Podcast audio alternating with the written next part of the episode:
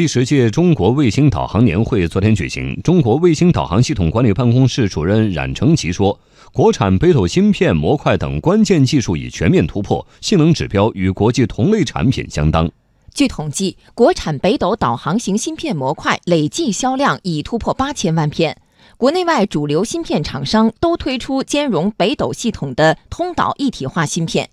今年一季度，在中国市场申请进网的手机有一百一十六款具有定位功能，其中支持北斗定位的有八十二款，北斗定位支持率达到百分之七十。